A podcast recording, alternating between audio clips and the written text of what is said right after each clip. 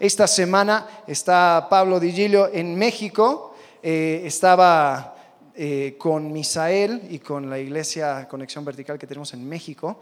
Eh, este, bueno, la semana pasada cumplieron un año de estar con nosotros como iglesia ya y Dios ha bendecido eso y ha crecido y ha sido, la verdad, algo increíble ver cómo Dios también puede trascender barreras, estados, lo que sea, para hacer su obra en donde sea. Así que damos muchas gracias a Dios por eso eh, y por lo mismo. Aquí vamos a estar nosotros siguiendo nuestra serie. A ver, ¿quién sabe qué, cuál, cuál es la serie en que estamos hoy en día? Se llama Cristianos Verdaderos. Muy bien. Sí, tenemos un video y el fondo entonces, por si en algún momento te olvidas, miras hacia el fondo y dices, ah, cristianos verdaderos. Es un estudio en el libro de Santiago. Eh, comenzamos, hicimos los primeros dos capítulos, tomamos un break y ahora, después de una serie entre medio, volvamos a, volvemos a retomar esta serie que es algo tan increíble. Eh, se, algunos lo llaman el Proverbios del Nuevo Testamento porque es tan práctico, es tan... Eh, usable para el día de hoy, simplemente un par de versículos y ¡pum! Cada uno de, cada uno de los versículos nos pega. Eh, y nosotros lanzamos un desafío de memorizar el libro de Santiago. Eso sigue vigente. A ver, ¿quién está memorizando versículos de Santiago? A ver que levante la mano. Muy bien. Bueno, no tan bien como quisiera, pero muy bien, que por lo menos una persona levantó la mano. Yo escuché rumores de que hay una persona que ya se sabe todo Santiago de memoria. Ahora, lo vamos a comprobar al finalizar esta serie, pero ya hay personas que lo están memorizando y tú puedes también, todavía quedan dos semanas, si tal vez no llegas a, todos los capítulos, puedes hacer la mitad o puedes por lo menos hacer el primer capítulo. ¿Sí? Eh, no estoy convencido para nada. Pero, pero bueno, em, les digo, solamente les puede hacer bien porque especialmente con un, libro como Santiago, tener esos versículos ya listos para poder sacar el momento que te vengan dudas, el momento que el enemigo te ataca, ya poder decir no, porque la Biblia dice esto. Es, es, un valor increíble. Eh, nadie sale de la batalla sin su espada desenvainada, ¿no? Y tenemos que tener eso preparados, no solamente decir, ah, sí, creo que el pastor dijo hace unas semanas dónde está mi celular para ver dónde lo encuentro, a ver, voy a googlearlo, versículos en cuanto a... No, no, no, no, hay que tenerlo, hay que tenerlo listo y al alcance. Pero bueno, eso es un tema para otro día. Nosotros estamos viendo Santiago, capítulo 3. La semana pasada vimos que la lengua, hablamos de la lengua y el poder destructor que era la lengua, pero Santiago comienza con un desafío. Y dice en el versículo 1, hermanos míos, no os hagáis maestros, muchos de vosotros, sabiendo que recibiremos mayor condenación. Y ahí comienza y habla de la lengua, ¿no? Pero en el versículo 13, él vuelve a tomar este concepto de ser maestro y él, y él habla ahora en cuanto a la sabiduría. Así que vamos a leer el pasaje de hoy y después vamos a pasar el resto de, este tiempo desglosándolo. Versículo 13 de Santiago. Dice así, ¿quién es sabio y entendido entre vosotros? Muestre por la buena conducta sus obras en sabia mansedumbre. Pero si tenéis celos amargos y contención en vuestro corazón, no os jactéis ni mintáis contra la verdad. Porque esta sabiduría no es la que desciende de lo alto, sino terrenal, animal, diabólico. Porque donde hay celos y contención, allí hay perturbación y toda obra perversa. Pero la sabiduría que es de lo alto es primeramente pura, después pacífica, amable, benigna, llena de misericordia y de buenos frutos, sin incertidumbre ni hipocresía. Y el fruto de justicia se siembra en paz para aquellos que hacen la paz. Y vamos a orar antes de continuar. para que Dios bendiga la lectura de su palabra. Padre, gracias porque tenemos esta oportunidad de abrir tu palabra. Te pido que podamos escucharla, Señor, y ponerla por obra. Te pido que este tu siervo sea solamente un medio por el cual el Espíritu Santo pueda hablar. Señor, queremos estar dispuestos a escuchar lo que tú tienes para nosotros. Te agradecemos en el nombre de Cristo Jesús. Amén. Entonces, este pasaje, el título del, del mensaje de hoy es, un cristiano verdadero obra con base en su conocimiento. Y sabes, hay algo interesante. Nosotros a la medida que vamos conociendo quién es Dios, quiénes somos delante de Él y qué es lo que quiere para nosotros, eso va a influenciar nuestro andar. Eso va a ser de influencia en nuestro caminar. Entonces, nosotros debemos obrar o actuar con base en nuestro conocimiento. Y lo que Dios quiere para nosotros es que seamos conforme a su imagen, que seamos maduros. ¿Quién es el sabio y entendido entre vosotros? ¿Sabes lo que quiere Dios? Es que esa respuesta sea todos. Estamos todos en esta posición de ser sabio y entendido. El problema es que hay algunos que piensan que esto de, de ser maestro, de ser líder, de tener una cierta madurez, es para algunos. ¿No? Eh, que yo no tengo el llamado, yo soy laico. Perdón, pero no existe ese término, no existe ese, esa división entre secular y santo en ese sentido. No es que tú te absuelves de cualquier responsabilidad delante de Dios porque no estás arriba de un púlpito, no estás arriba, no estás en una posición de liderazgo dentro de la iglesia. No, no, no, no, no. Dios nos llama a todos a ejercer madurez y a ser conforme a su imagen. Entonces, nosotros tenemos que entender que lo que vamos a hablar hoy aplica a todos. Entonces no vayas desenchufándote, sino entender que quieras o no, quieras o no, tú ejerces influencia sobre personas. Si tú estás un paso hacia adelante, ya eres punto de referencia para los que vienen detrás. Y nosotros lo que tenemos que entender es que hay que apuntar a eso, de ser sabio y entendido, pero con la sabiduría que viene de lo alto. Ahora, una pregunta, ¿quién en este año pasado, en lo que, lo que pasó este año, conoció a Cristo y, comenzó su vida en Cristo, habiéndole aceptado como Salvador en este último año. A ver, que levanten la mano. ¿Ok? Muy bien. A ver, en los últimos dos años. Levanten la mano. ¿Ok? ¿Cinco años? ¿Diez años o más? Ok. Hoy llegaron los veterinarios. Los veteranos. Veterinarios no. Em, bueno, entonces, hay personas que están en todos diferentes estados, ¿no? Diferentes caminos, diferentes etapas. Y, para los que acaban de conocer a Cristo y están todavía tratando de entender de qué se trata esta vida nueva, eh, les quiero decir, ustedes tienen eh, la posibilidad de poder llegar a ser luz, de poder llegar a ser personas que van a cambiar su entorno que van a ser de bendición a todas las personas que te rodean. Eh, he tenido el privilegio de conocer a personas que al llegar a Cristo empezaron a hablar con toda su familia y lo que, lo hicieron de impacto cambió toda una generación en su familia. y, por medio de ellos fueron luz en su familia, en su trabajo, en su escuela, para que todo su entorno cambió. Y todo fue para la gloria de Dios. Pero también les quiero decir que tienen la posibilidad de llegar a ser las personas más amargas, más contenciosas, tienen la posibilidad de llegar a ser piedra de tropiezo para cualquier persona que quiera acercarse a Cristo, porque si tú eres así, entonces yo no quiero nada con Cristo. Están esas posibilidades. Espero que sea la primera.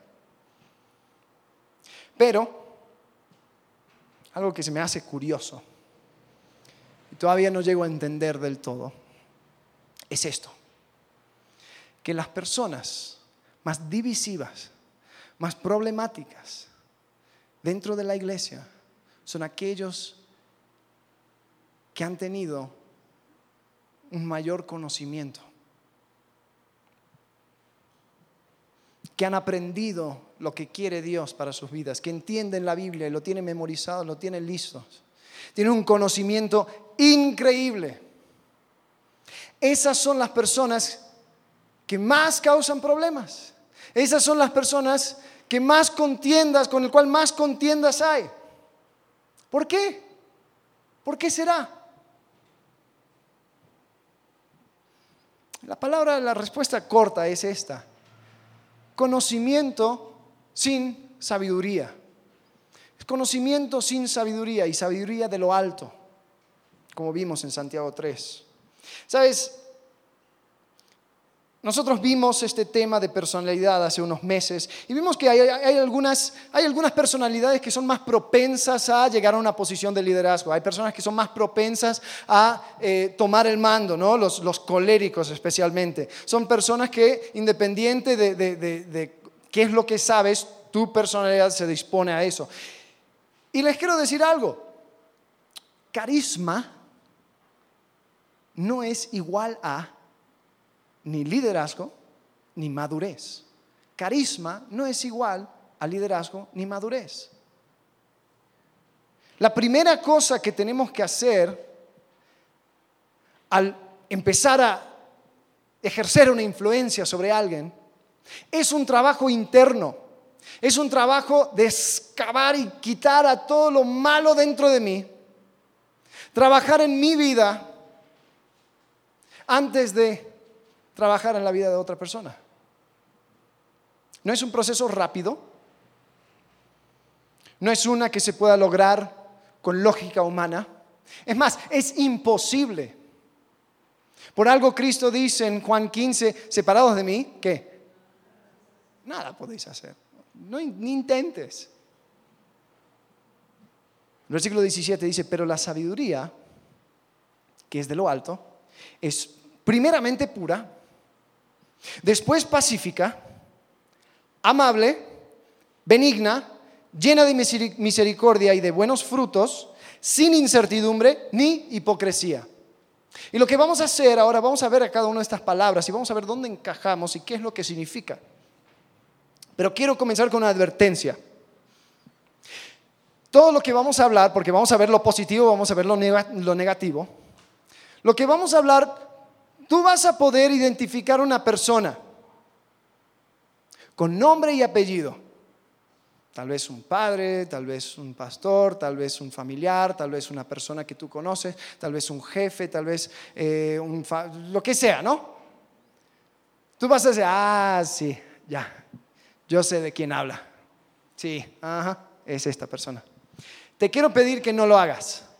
Te quiero pedir que esta, este mensaje y lo que vamos a hablar te caiga solamente a ti. Porque tanto tú como yo lo necesitamos. Hay suficiente terreno para trabajar en tu corazón y en mi corazón para ir pensando en los corazones de los demás. Amén. Entonces, con esa advertencia.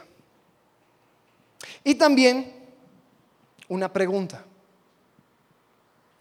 ¿Qué es lo que quieres lograr estando aquí en la iglesia local? ¿Qué es lo que quieres lograr estando aquí en la iglesia local? La respuesta a esa pregunta, tal vez hay una que ya conoces que sería espiritualmente aceptable, pero quiero que cabes más profunda. Quiero que seas sincero contigo mismo. Hay personas que simplemente se quieren sentir bien, hay personas que simplemente quieren ser parte de algo, ser parte de una comunidad, eh, poder hacer algo, poder eh, hacer algo para Dios y, está bien. Pero si no estamos dispuestos, escuchen bien, si no estamos dispuestos a aplicar la sabiduría que viene de lo alto, con todos estos atributos y hacer un trabajo fuerte en nuestro ser, Lo único que vas a encontrar en esta iglesia son contiendas y celos amargos. Lo único que vas a encontrar, si no estás dispuesto a practicar en tu vida la sabiduría que viene de lo alto, son contiendas y celos amargos. Bien, con eso dicho, dice que la sabiduría que viene de lo alto es primeramente ¿qué? Primeramente, pura. Primeramente pura. Y sabes, eso es lo más importante. Nosotros no podemos llegar a tener una influencia sobre una persona en lo horizontal hasta que arreglemos lo vertical. La primera cosa tiene que ver con mi relación con Dios. Y todo esto va de la mano con el conocimiento. A lo largo de este mensaje vamos a hablar mucho del conocimiento. Quiero que sepas que no estoy peleado con el conocimiento, me encanta el conocimiento. A la, medida que vamos conociendo más a la persona de Dios, estudiando su Biblia, vamos a entender mejor cómo poder vivir. Pero el conocimiento no puede ir solo. La primera cosa que tenemos que agregar es pureza. Es primeramente pura, esta es la sabiduría que viene de lo alto. Y les quiero decir, no sé si has estado, si has tenido el privilegio de mirar a una persona, de, estar con una persona, al llegar a Cristo, al entender que son pecadores, al entender que su vida eh, delante de Cristo fue rescatada y ellos fueron perdonados de sus pecados y empiezan a, cambiar. Es algo hermoso. Empiezan a cambiar su forma de hablar, empiezan a cambiar las personas que, que ejercen influencia sobre ellos, sus amigos, empiezan a cambiar sus formas de actuar, empiezan a cambiar su forma de pensar. Y es increíble. Y van teniendo victoria sobre ciertas cosas, sobre ciertas áreas de su vida. Entonces lo que hacía antes ya no lo hago más y lo hago menos y ya esto ya... No, no, no, no. Pero algo peligroso sucede en todo ese transcurso. Empezamos a creer una mentira de que tal vez hay ciertas cosas que ya no me afecta, que yo ya no lucho con eso. Entonces, cuando antes tenía el muro totalmente alto y evitaba cosas y decía no a esto y no a lo otro y esto no me conviene y esto no es correcto, le digo, eh, ¿sabes qué? Voy a dejar la puerta abajo. Ya esto no me afecta. Yo aguanto. No a esta fiesta que tal vez antes jamás iría. Ahora voy porque yo puedo. ¿no? este amigo, esta amistad que en un momento dije no me conviene, lo voy a retomar. ¿no? Ese programa que estoy viendo que antes me hacía pensar todo tipo, ah, yo, ya ahora tengo una mente regenerada y puedo ver todo tipo de cosas sin que se me cruce nada incorrecto por la mente. No te engañes. Y con las defensas bajas, nos volvemos puros por falta de oportunidad. Nos volvemos puros por falta de oportunidad. Es decir, estamos como una ciudad sin, muros, sin paredes. Y la única razón que no he caído en las cosas donde antes caía, donde como antes vivía, la única razón por la cual no caigo ahora es porque nadie me dio la oportunidad. Hablan muchas veces de, del adulterio ¿no? entre, entre parejas y, muchas veces se sorprenden las personas. ¿Cómo pudo ser? ¿Cómo, cómo pudo suceder? Espera, cuando sucedió simplemente fue que se presentó la oportunidad, pero los muros estaban bajo desde hace mucho tiempo. Y esto sucede con hombres grandes y mujeres grandes que, están en la, en la fe y, ejercen una influencia y son líderes y maestros. Seguro han escuchado ¿no? del, tal vez del jefe o, el, eh, el, director de, de una universidad cristiana o de un pastor, ¿no? Que termina yéndose con la secretaria. O, o, lo encuentran robando dinero. O alguna cosa que dices, ¿qué onda?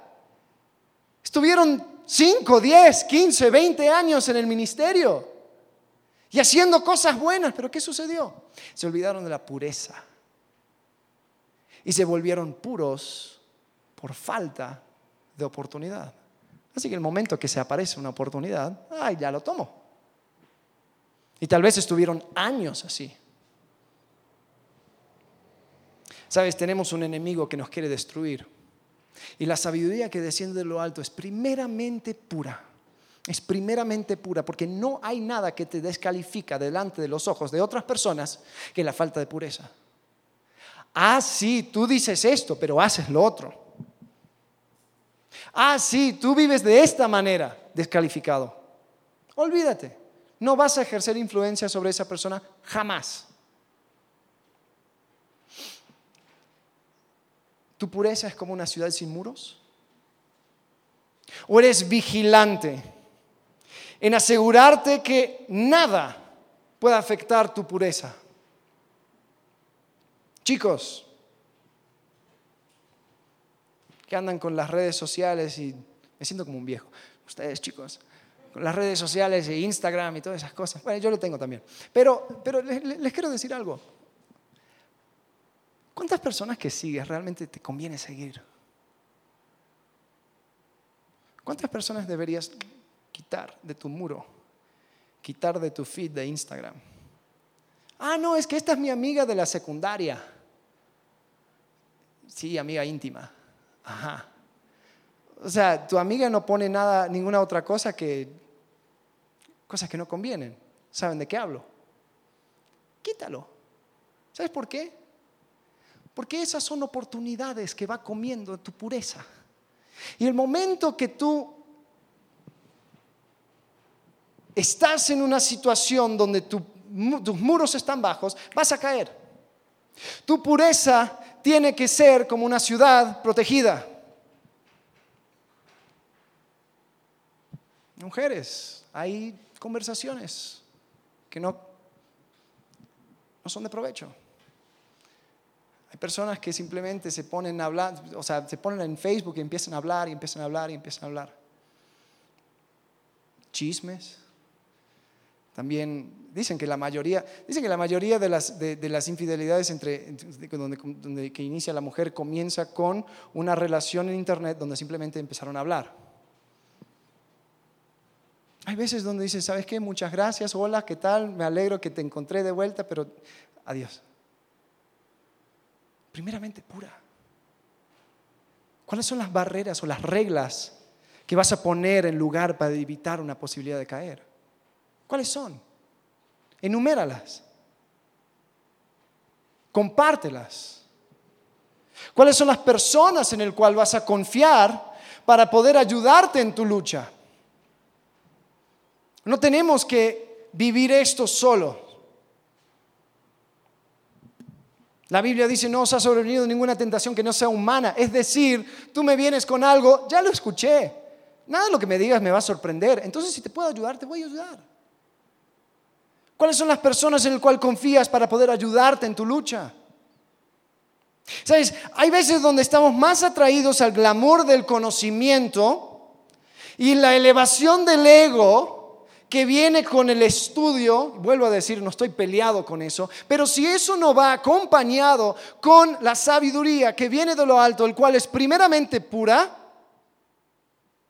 lo único que vas a encontrar son contiendas. Primeramente pura, después pacífica. Y en nuestro camino hacia la madurez muchas veces nos olvidamos de las demás. Muchas veces, y este es el peligro, ¿no? Porque vamos teniendo victoria sobre ciertos pecados, pero ¿saben lo que se hace más peligroso cada vez?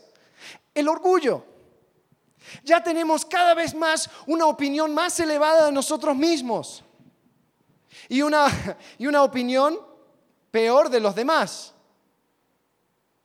Y tal vez cuando antes em, yo escuchaba un mensaje, estaba en mi grupo Conexión y wow, todo lo que dicen es increíble y me aplica a la vida y, después con conocimiento, si empiezo a luchar con el orgullo, empiezo a decir, no, eh, eso estaba mal. No, ese, versículo fuera de contexto. No, eh, no, eso no va. ¿Esta persona realmente sabe de lo que está hablando? Y empiezo a formar contiendas en mi mente Empiezo a juzgar y, a elevar mi propia opinión de mí mismo. Pero la sabiduría que viene de lo alto es primeramente pura, pero después pacífica.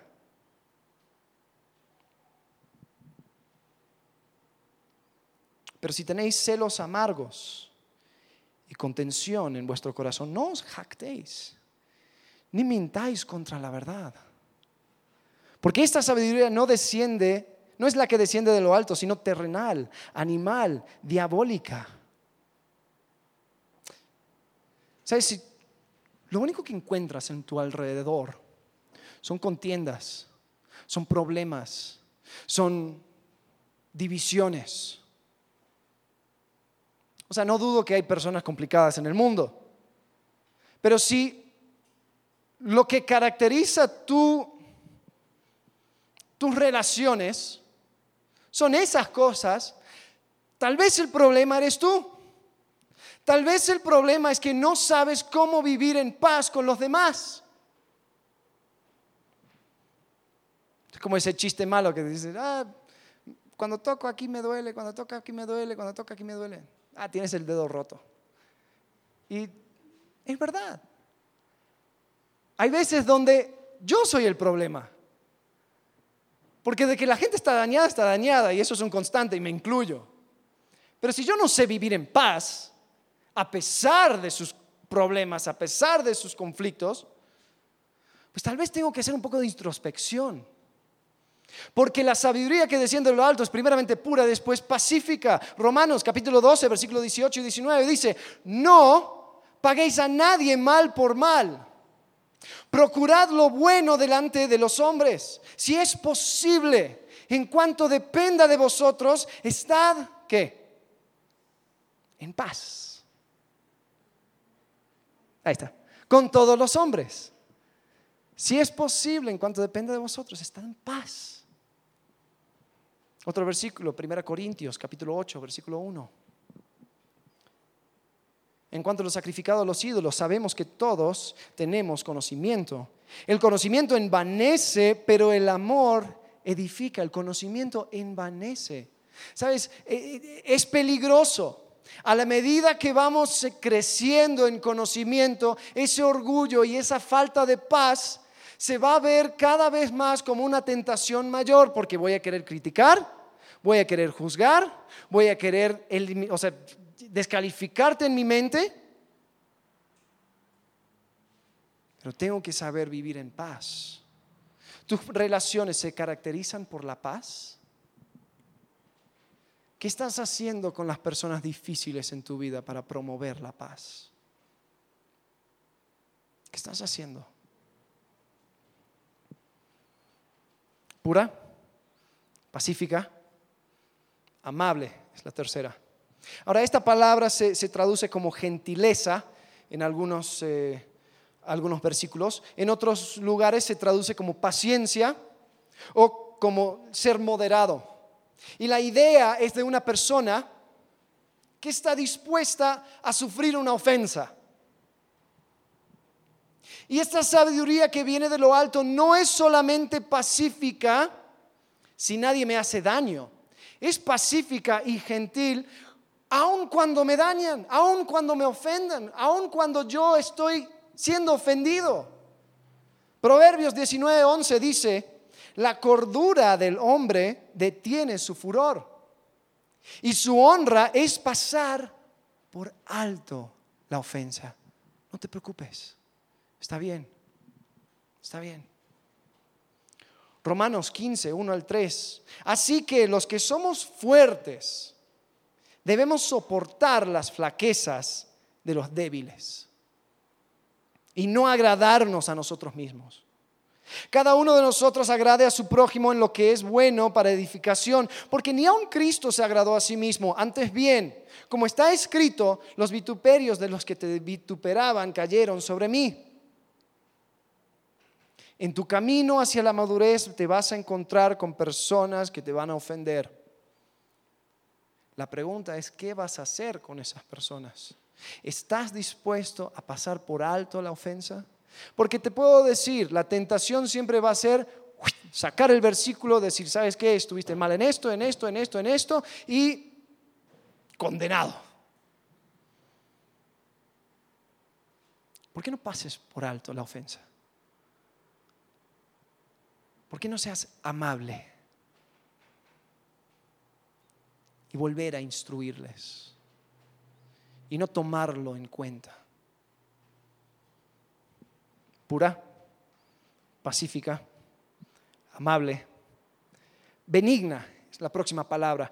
Y esta también es una palabra que en griego tiene otra, otra idea, eh, o más bien es más amplia. Y lo que significa es fácil de persuadir o más bien dispuesto a ceder. Lo que implica es que se puede hablar contigo, podemos platicar. Y vamos a ser sinceros, la mayoría de los problemas y las contiendas y los conflictos que tenemos no tiene que ver con mantener en alto la sana doctrina no es defender la gloria de Cristo. ¿Sí o no? La mayoría de los conflictos que yo encuentro en mi vida con otras personas tienen que ver con cosas menores, ¿no? Es decir, son cosas donde yo podría ceder. Son cosas donde yo podría negociar con esa persona. Son cosas donde podría escuchar su opinión. Pero ¿qué sucede con la persona que tiene conocimiento, pero no tienen la sabiduría que viene de lo alto. Ah, no. Lo que yo digo es ley. Y no me vengas con opiniones y no me vengas con tu punto de vista porque no importa. Yo tengo la sabiduría y yo tengo todo el conocimiento que yo te voy a impartir, te voy a decir la verdad. Y tú acéptalo. Y si no lo aceptas, lo siento. ¿No? Parece que traen, eh, traen en su frente ese, ese letrero de San Miguel de Allende que dice, regalo de México para el mundo. Así soy yo, regalo de México para el mundo.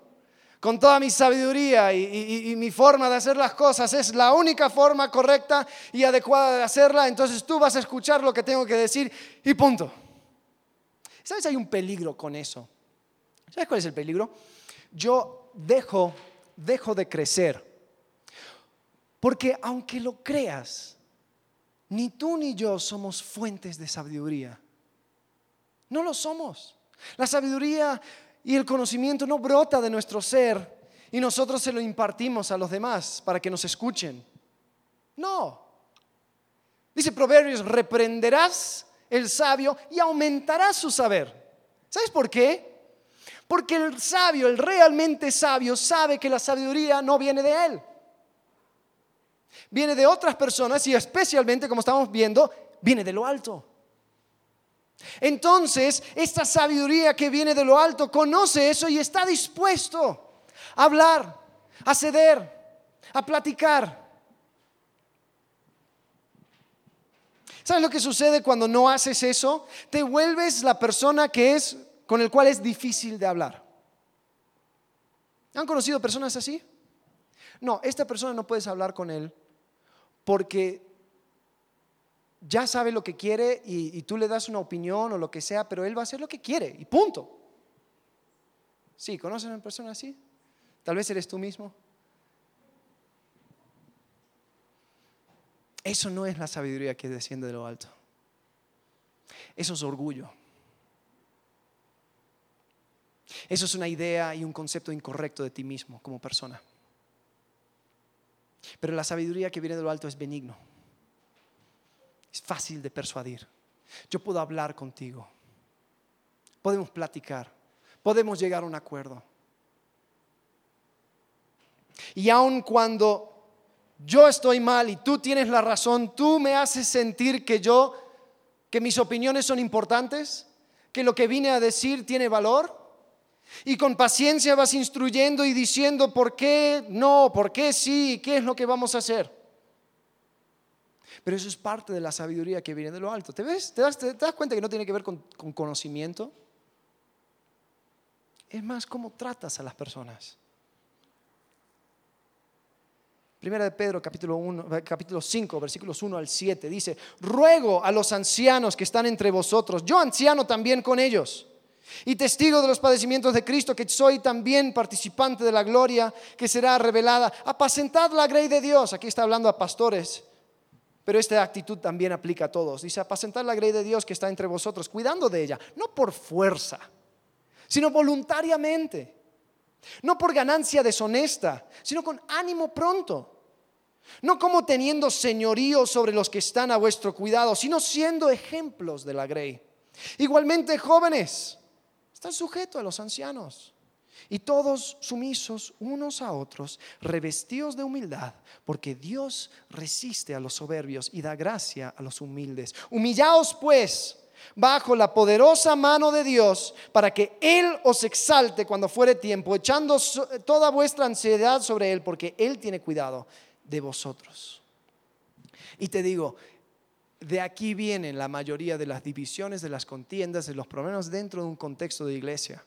Personas arriba que no están dispuestos a ceder, personas abajo que no están dispuestos a humillarse bajo la poderosa mano de Dios para que Él los exalte cuando fuere tiempo. Hay del sabio en su propia opinión.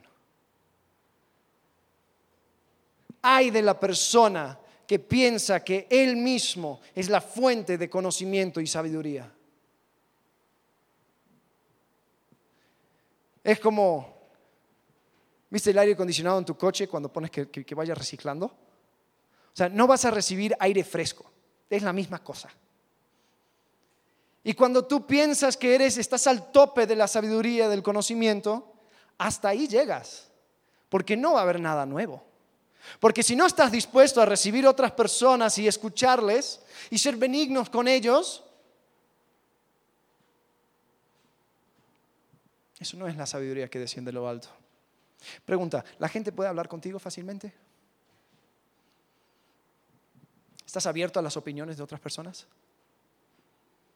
¿O a ti cuando se te enfrasca una idea, ya está? Punto. Y alguien viene, mira, fíjate, no, no, no, no, gracias. ¿Sabes qué? Ni me hables. Es una pérdida de tu tiempo. Pacífica, eh, más pura, pacífica, benigna, llena de misericordia.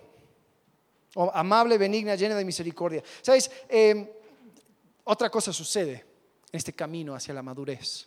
Te vas a encontrar, además con personas difíciles, te vas a encontrar con personas que, que cometen el mismo error, vez tras vez, tras vez, tras vez. Seguro lo conoces, ¿no? Tal vez es un familiar que lucha con el alcoholismo y cada fin de semana llega y después el lunes dice, no, ya, esta es la última vez, ya, de vuelta. Otra persona que tal vez está luchando con cuestiones financieras y siempre comete los errores más tontos y tú dices, ¿por qué? De vuelta. Otra persona que siempre termina con un novio o una novia nueva y es como que no te das cuenta.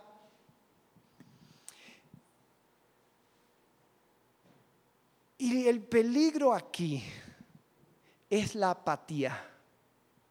Es el hecho de que nos volvamos fríos a su dolor. Porque es dolor. Aunque sea estupidez, aunque sea mismo error siempre y tienen que aprender, sí. Pero ellos sienten dolor. Yo corro el riesgo de volverme frío a su dolor, a su problema. Pero la sabiduría que viene de lo alto es llena de misericordia. Mateo 5:7 dice, bienaventurados los misericordiosos, porque ellos alcanzarán misericordia. No es pérdida de tiempo, no es pérdida de tiempo compadecer con los que están doliendo. Pacífica, eh, pura, pacífica, amable, benigno, llena de misericordia y de buenos frutos es la próxima.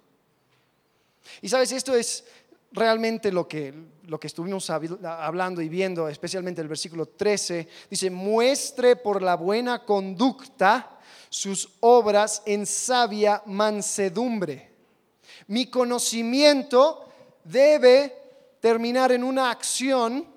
Lo vimos también cuando estudiamos capítulo 2 de Santiago. Mi conocimiento, lo que yo sé de Dios, lo que yo sé de mí mismo y lo que yo sé, lo que Dios quiere para mí, debe terminar en una acción y debo ser ejemplo a los demás. El peligro es cuando yo pienso que el conocimiento es un fin en sí mismo. Ahí sí, me siento arriba del trono y empiezo a juzgar. Y esto está mal, y eso está mal, y eso está mal. Buenos frutos, buenos frutos. Eso es lo que caracteriza a una persona que está lleno de la sabiduría que viene de lo alto. Jamás debo pensar que el conocimiento se puede quedar como simple conocimiento.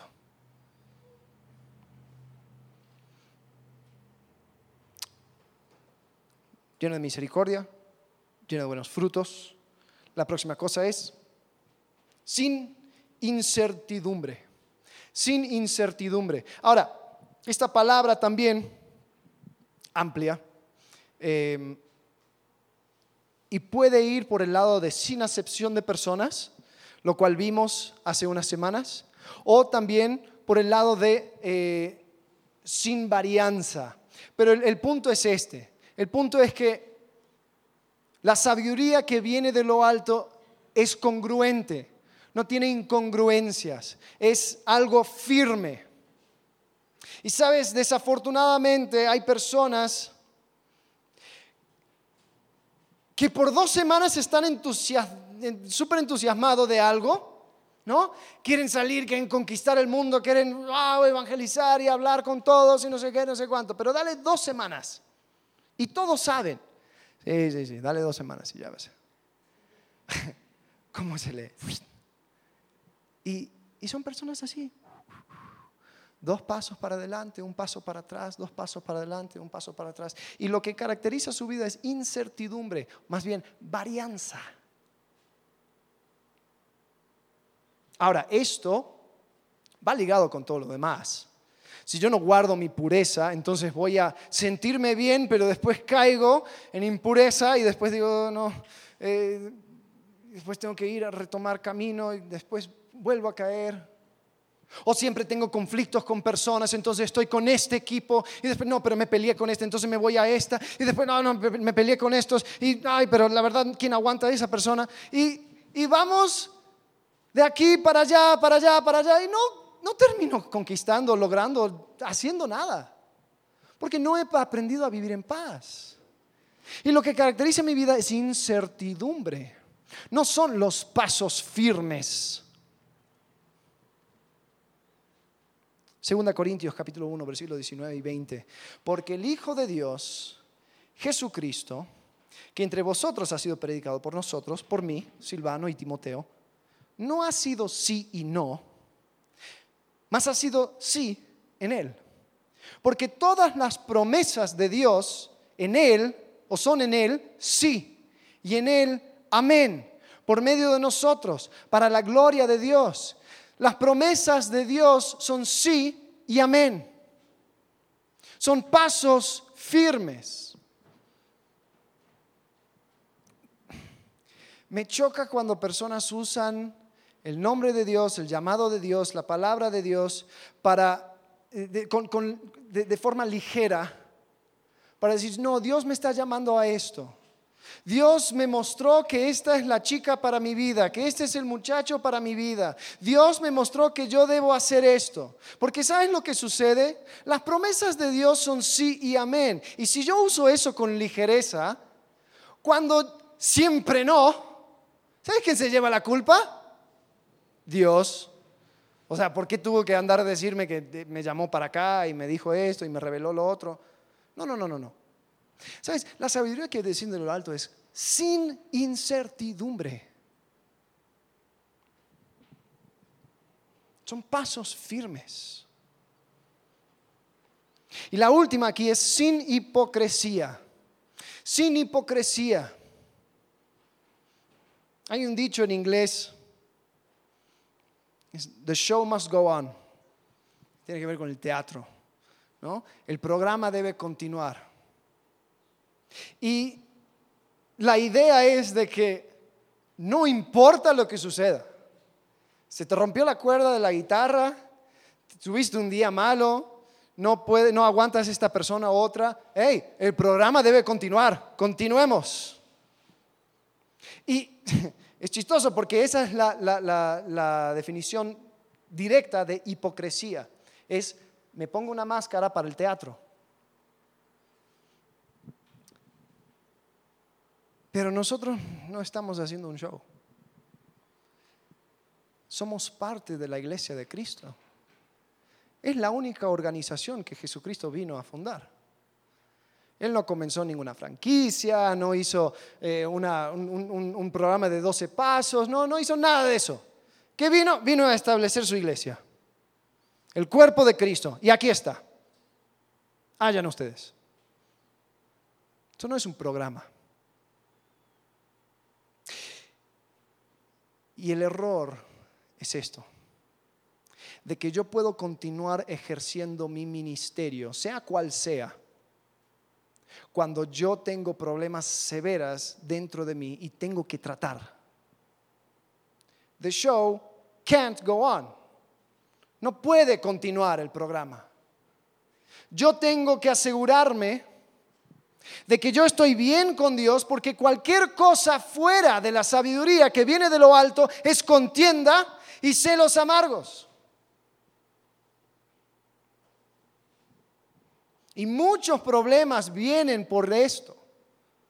Porque se piensa que, bueno, es que ya, es que soy, soy maestra y de, la escuela dominical y, si, si, yo empiezo a decir y mostrar y contar a la gente que estoy teniendo algunos problemas y que no puedo seguir por un tiempo, lo que sea, lo tengo, que hablar, necesito consejería, se me cae la máscara. Que se caiga. La sabiduría que desciende de lo alto es sin hipocresía. Ahora, no vayas contando tus penas con todo el mundo, pero por lo menos ponlo como prioridad. Yo tengo que estar bien con Dios antes de poder ejercer alguna influencia sobre otras personas. Santiago capítulo 5, versículo 16 dice, confesaos vuestras ofensas unos a otros y orad unos por otros, para que seáis sanados. La oración eficaz del justo puede mucho.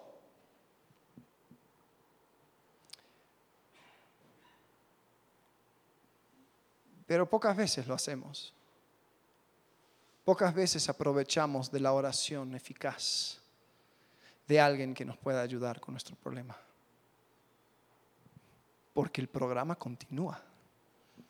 ¿No? Porque yo tengo que mostrar la mejor cara. Lunes a sábado puede ser lo que sea, ¿no? Pero por lo menos domingo me pinto y me pongo la máscara.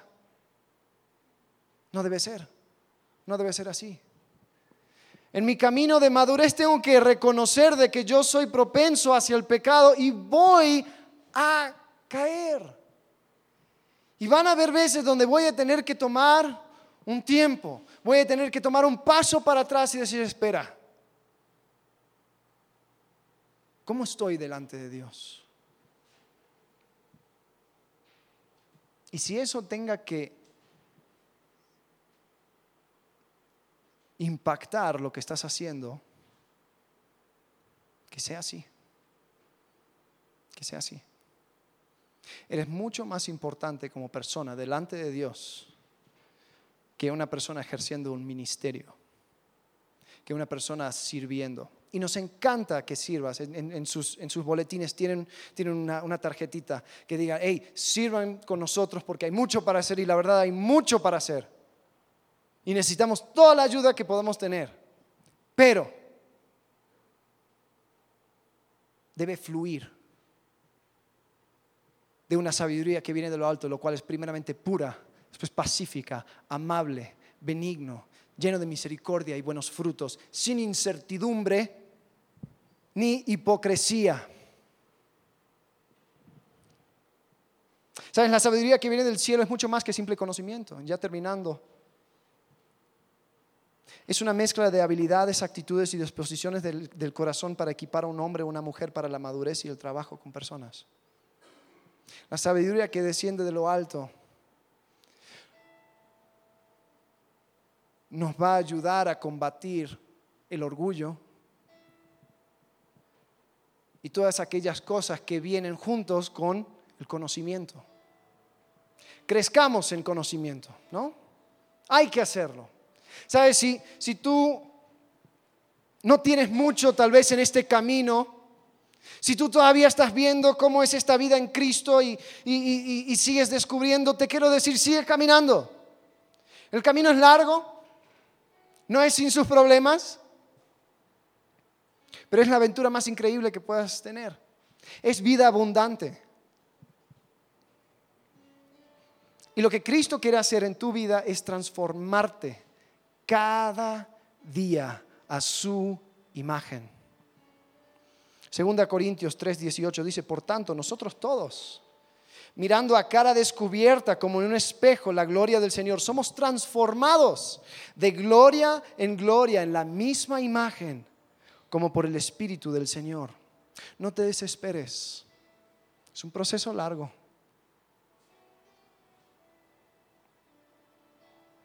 Pero así como dijo Pablo, vuelvo a sentir dolores de parto hasta que Cristo sea formado en vosotros. Algún día llegaremos, aunque sea al otro lado de la muerte. Y personas van a llegar, personas difíciles, personas que son eh, complicadas, gente que te van a ofender y todo lo demás. Pero tú asegúrate de aferrarte de la sabiduría que viene de lo alto. Y no claudiques, tú sé fiel. Y vas a ver como Dios, como dice en Juan, da gracia sobre gracia para poder soportar, para poder aguantar, para poder crecer para llegar a ser maduro. Ahora, para los que tal vez han estado más tiempo en Cristo, para los que ya saben esto de taquito, ¿cuáles son las cosas que a ti te faltan? Pureza, paz, amabilidad, disposición a ceder, misericordia, buenos frutos, certeza, sin hipocresía. ¿Cuáles son las cosas que a ti te faltan? cuál ha sido el beneficio, o más bien cuáles han sido los cambios que tú has visto en tu vida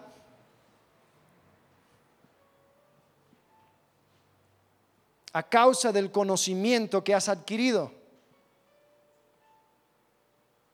¿Cuál ha sido el cambio más impactante que has visto en tu vida en este año, en estos últimos meses? Y no pienses que ya, llegaste al tope. Cada uno seguimos creciendo y siendo desafiados. Nadie llega a un título de calentador de banco. Nadie. Y tengo que seguir siendo desafiado en día 1500 como fui en el día 1 en Cristo.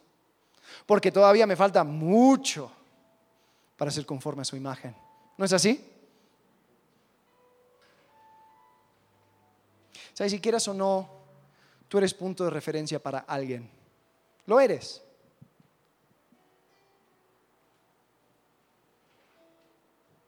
Personas van a estar contando contigo para que tú seas maduro, para que tú sigas creciendo, para que tú recibas ese conocimiento, esa sabiduría que viene de lo alto. ¿Qué características tienes? cuáles son las que te hacen falta y cuál estás, cómo estás eliminando la contienda en tu vida.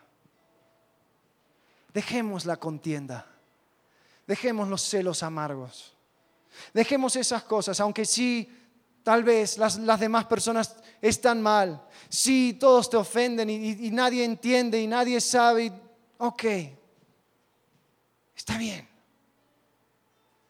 dejen la contienda. No es fácil. Esta misma mañana yo, en lo personal, se me vinieron pensamientos a mi mente y, y tuve que entregarlo a Cristo y decir, Dios, yo no quiero pensar esto de esta persona, yo no quiero guardar esto. Tú eres fiel, tú eres soberano, tú vas a actuar, quiero y, y preparando este mensaje más bien, quiero aferrarme de esta sabiduría que viene de lo alto. Tenemos que dejar la contienda y aferrarnos a lo que Cristo tiene para, para nosotros. Primeramente, pureza, después eh, pacífica, a ver, aquí lo tenemos, ser amable, benigna, llena de misericordia y buenos frutos, sin incertidumbre ni hipocresía. Tomemos el desafío. Vamos a orar. Todos con los ojos cerrados, la cabeza agachada. Hablamos de este camino que comienza en Cristo. Tal vez tú te has dado cuenta que nunca has tenido una relación con Cristo. Tal vez el pensar que te vas a morir, si te vas a morir hoy, no sabes qué sucedería contigo. Te quiero decir que hoy mismo tú puedes comenzar este camino, tú puedes estar seguro de la vida eterna.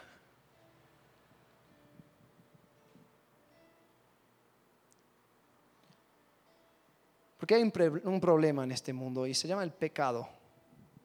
El pecado nos afecta a todos.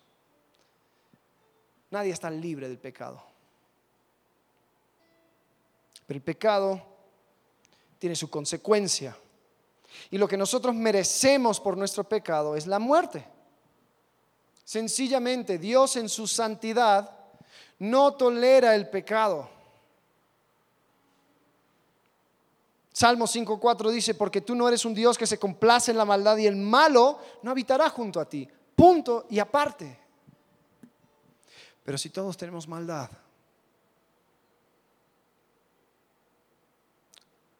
¿cuál va a ser mi destino? Bueno, si tú te mueres en tu pecado, el infierno, lejos de Dios y de su presencia, ahí es donde estás destinado a ir.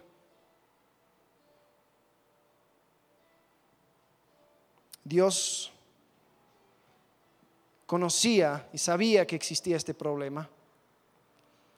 Y aunque muchas personas trataron de solucionarlo con buenas obras, con tratar de complacer a Dios, con hacer lo bueno y tratar de hacerle olvidar de lo malo que hice, no funciona.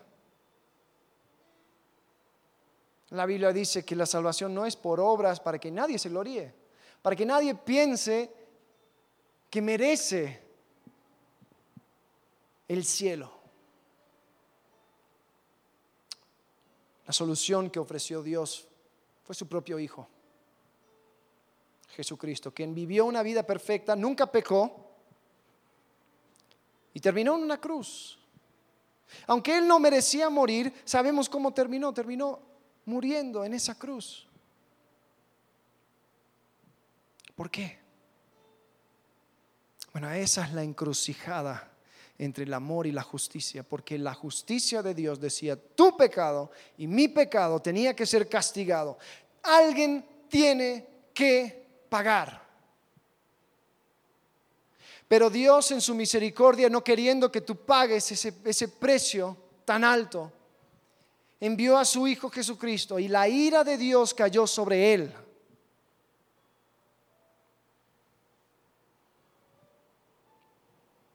Y Jesús murió cargando tu pecado, siendo acusado de tu infracción y la mía. Tres días después Él resucitó.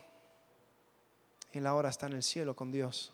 Y Él ofrece un regalo para ti. Él ofrece el regalo de la salvación. Ahora, este regalo es simplemente el pago completo de tus pecados. Lo que tú tienes que hacer es creer que Él es el Salvador, creer que Él es la solución, Él es la forma de llegar al Padre. Y hoy mismo tú puedes tener seguridad de tu destino eterno. Solamente hablando con Él. Ahí donde estás. Si tú quieres comenzar esta relación con Cristo, si tú quieres estar seguro de tu vida eterna, Tú le puedes decir a Él, no es un rezo, no son palabras mágicas, pero puede salir de tu corazón, puedes decir algo así, Dios, yo sé que soy una pecadora, un pecador. Yo sé que merezco el infierno. Pero te pido que me salves, que me des la vida eterna. Perdóname. Quiero estar contigo. Quiero la vida eterna. Y te digo, si tú oraste eso de corazón, puedo decir bienvenido a la familia. Somos una iglesia de personas que han sido redimidos por la sangre de Cristo, no por nuestras obras, no por lo que somos, lo que hicimos. Dios, te agradecemos porque tenemos esta oportunidad, Señor, de caminar contigo, de seguir siendo transformado a tu imagen. Padre, queremos esa sabiduría que viene de lo alto. Señor, no solamente un conocimiento, sino que una sabiduría que transforma, transforma vidas y transforma entornos. Padre, queremos apropiarnos de esta sabiduría. Ayúdanos, porque sin ti es imposible. Ayúdanos a confiar en ti, Padre. A dejar a un lado la contienda, el conflicto, los celos. Padre, ayúdanos a vivir y mostrar por medio de nuestra vida de que delante de ti somos sabios y entendidos. Te lo pido en el nombre de Cristo Jesús. Amén.